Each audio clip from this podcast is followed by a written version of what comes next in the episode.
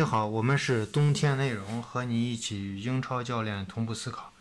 这会给大家分享一下国米啊，是一个是国米的这个战术分析，还有一个就是呃跟塞维利亚的这个对抗，简单的一个前瞻啊。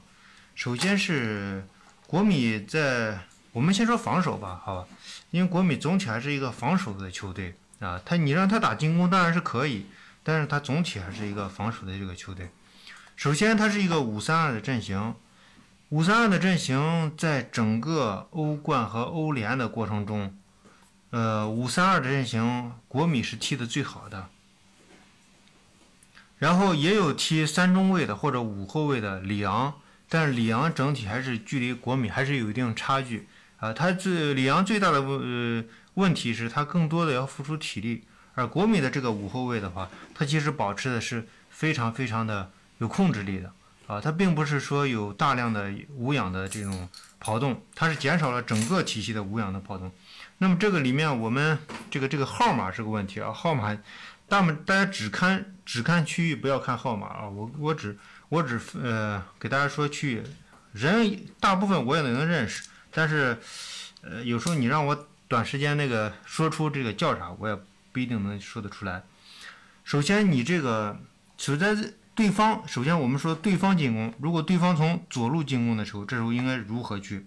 首先，他的这个两个前锋是随便换，九号、十号无所谓啊，位置无所谓，包括卢卡库和这个劳塔罗，他们的位置也是无所谓的，呃，没有太多的这个讲究。可能某一个人在某一边会有一定的优势啊，这个这教练或者球员会意识到，但是他们在防守过程中没有没有什么呃差别啊，都是一样的。那么也就是说，一个前锋向去压迫，另外一个，另外就是强侧的这个中场前提，同时最前提最多的就是这个边翼位，边翼位前提以后形成一个三人的这个相当于高位或者说积极的这种防守态势，同时哎各各个地方都前移啊，保持一个。其实你看现在这个阵型，这就是当最初的阵型就是这样。如果说对方的有一个球员。啊，对方有一个中场球员或者说是前锋球员，当你在呃边翼位前提以后，这块有一个对方的这个中场或者说是边锋压到这儿，那那么这时候这个边中卫就过来过来补位，那么同时这边的这个补位就挪移逐渐移动，但是整体来说这个边翼位是盯防两侧的。如果说对方的中场在这儿的话，边锋边边后卫在这儿的话，这个这个。这个边翼位的盯防，不是一个盯谁的问题，而是根据球所在的位置，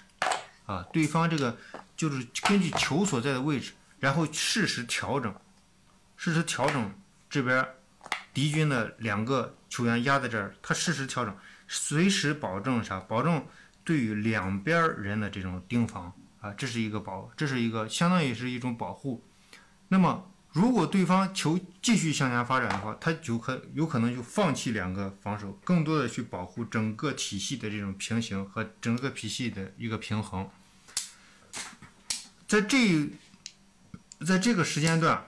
国米把整个体系就是这样一个防守。其实它最终形成了一种四四二的体系，甚至在体力不好的时候，这个两个呃两个这个边翼位不一不一定能弹起来的时候，直接这个。这个前锋可以当边锋去使，直接当防守队员去使。那么这是这是处于一种中高位的这种状态。那呃左边是一样的，左边的防守是一模一样的。主要就是这三个人边翼位啊一前提，形成一个简单的这个四四二的这样一个体系啊，简单的四四二。但是这种四四二并不完全，这时候这个区域的保护等等这些区域的保护都是由。所在区域的某一个球员去保护，而不是另外一个就是，当对方进攻啊这个边翼位前期了以后，对方在后场在中后场控球的时候，有时候会打一些直传，那么打过来的所有的直传，中场能保护就保护，中场保护不了是无所谓的，因为有后面大量的这些中后卫前提去保护啊去保护。然后一个，再一个就是我们去看一下这个，呃，这个这个国米的这个位置啊，区域的这种保护，它整个这个区域就是一三条线区域是比较紧密的，就距离是比较紧密的，可能也就是四十到五十米，可能就是五十米左右吧，或者都不到五十米，四十五米左右。就是它这条线啊，中场线、后卫线之间的距离，还有左右两边人员的之间距离是比较紧密的，所以它整个整个体系变得非常非常的紧凑。那么这种紧凑特别适合啥？特别紧凑的这种距离特别适合就是防防守的这种保护，就会限定对方的传球距离啊。因为因为你你不管你哪个区域的人啊，你在这块儿，这不管你怎么跑位，你怎么跑位，你在这这些区域里面的人相互传导过程中，他对方盯防都是稳稳健的一种盯防方式啊，都是非常顶呃方式。那么在这种盯防过程中，人和人之间的距离呃保持可能与对方球员之间可能就是十米左右。那么把你把球，你把球。把球传到他身边的时候，球的运转的速度，再加上他的停球，这时候国米的球员已经到近身了，所以对方的这个中场组织，它的质量永远都不是很高啊，不是很高，所以很难打出锐利的穿透穿透球，这是国米的一个策略啊。左右两边都一样，左右两边都一样，防守的这个跑位左右两边都一样。再一个就是后卫线更多的去上抢，而不要。去顶防啊，包括里昂也是采用这种方式。你看里昂那个那个二十号的那个左左边的那个呃中卫啊，他对那个谁马夏尔的那个顶防就做的，呃那个塞维利亚塞维利亚的那个二十号那个左边那个中卫对马夏尔的顶防就做的非常非常的到位。另外一个就是落阵地的时候，落阵地的时候，落阵地的时候，整个整个这个。这个国米的这个防守非常紧密，左中场和后场之间的距离非常紧密，所以他在禁区和禁区弧顶这这这个区域里面啊，他有大量的人员，所以打铁桶阵，让你打铁桶阵啊，你就基本上没辙。然后用一个一个前锋靠前，然后或者卢卡库靠前，卢卡库点给老塔罗等等，包括这个两个中场的这种前提。前期去接应都是非常做的做的，至少是打得非常熟练啊，所以对对阵这种，呃，而且国米在打这个上一个对手的时候，其实是呃非常老道，就是势势在必得那种感觉。顿涅斯克顿涅斯克空攻，但是国米有一个问题啊，有一个问题，这可能是塞维利亚值得去研究和应用的一个问题，就是当对手。就是国米处于一个积极的防守态势的时候，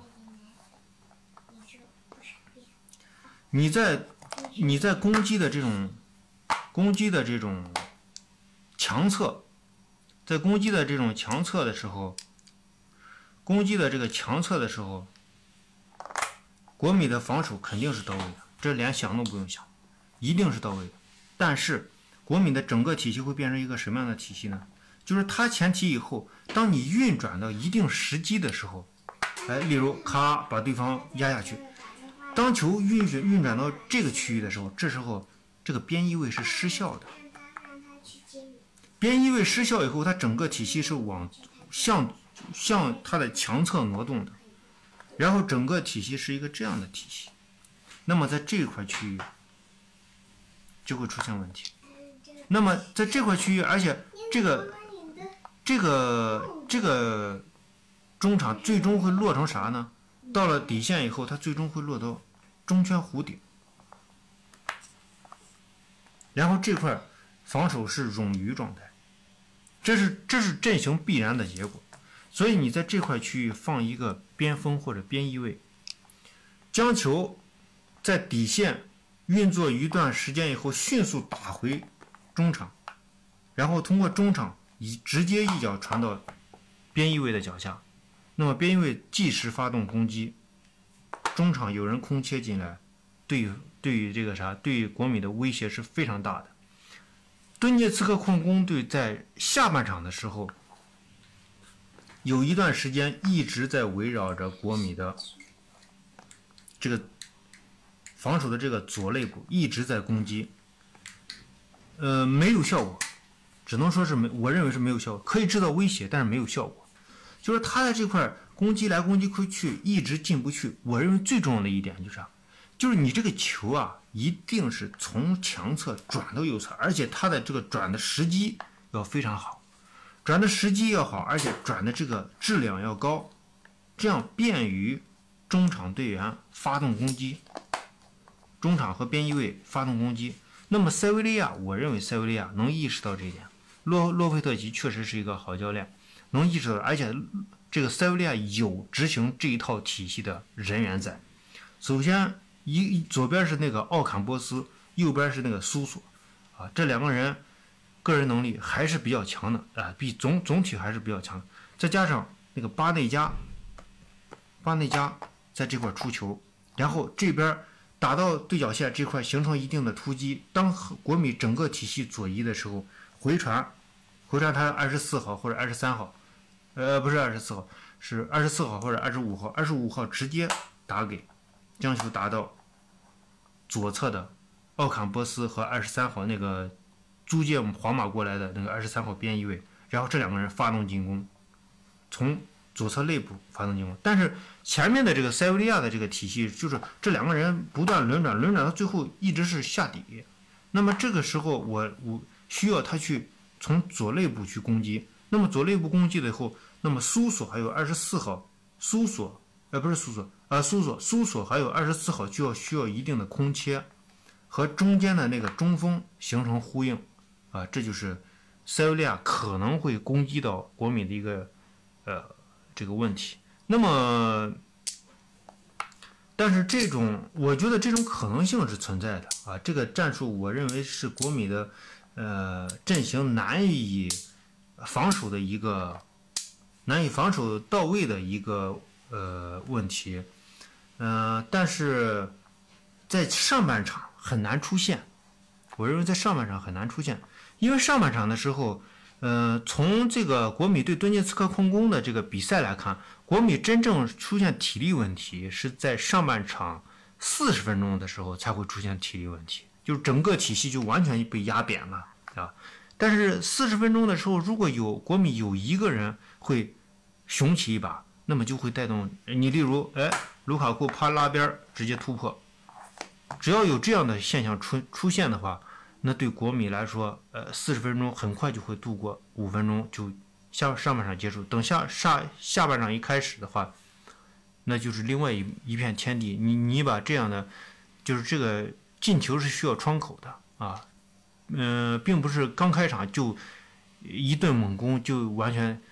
有时候这个就是你，例如像塞维利亚、像国米这样的球队，我刚开场呃，就是可能踢不进去球啊，因为对方的这个虽然对方很弱，但是对方毕竟都是职业球员，都是有体力的这个球员，不是说梅西完全降维打击，都是大家实力可能都差差一点，但是差不了那么多，所以。上半场，呃，很难说通过这种呃扎扎实实的战术实执行能够呃有好的结果的。那么就是在这种，例如对方这个体能不足啊，上半场这个防守的时间比较长啊，有氧呃有氧无氧转换的时候无氧更多啊，这种体力快速下降，呃，利用这些窗口去击败呃这个国米啊，嗯，但是整体来说，我觉得国米有空地带队。呃，这个还是要击败还是比较难的啊。他本身对这个呃战术的理解，包括这个整整体的这个国米现在的这个球员对于整个体系的这种理解，呃，他其实单个单个位置上的球员对整个体系的运作都是非常清楚的啊。你能看到他们相互之间的补位啊、跑位啊等等，就能看出来他们是非常非常呃清楚的。你包括这个卢卡库在有时候在这块儿。有的时候在这块去抱怨啊，这个布洛佐维奇或者是他右边这个中场给他传的球，例如他本来是向右跑，因为你仔细观察卢卢卡库，卢卡库有时候顶完人以后直接向右跑，往边锋方向跑，所以这哥们儿有时候传球啪直接传传左路，然后卢卡库往右跑，所以他就非常抱怨，为啥？就是球员之间太了解了，我往哪边跑你你不清楚吗？你经常给我传球，你怎么可能考虑到我往左边跑呢？哪有哪有那种跑法呢？对不对？为什么会抱怨？就是这个，你太熟悉了啊。嗯，这个就是我们对国米的这个呃进攻啊，呃，好像进攻说的比较少啊。进攻进攻其实就是利用卢卡库嘛，对吧？国米打打的进攻也不复杂，也非常简单。有时候简单的东西你打熟练了，也很也很凶狠的。嗯，体系的一个分析吧。我们是冬天内容，和你一起与英超教练同步思考。欢迎大家到帕帕亚意大利西餐厅南门店吃饭，谢谢。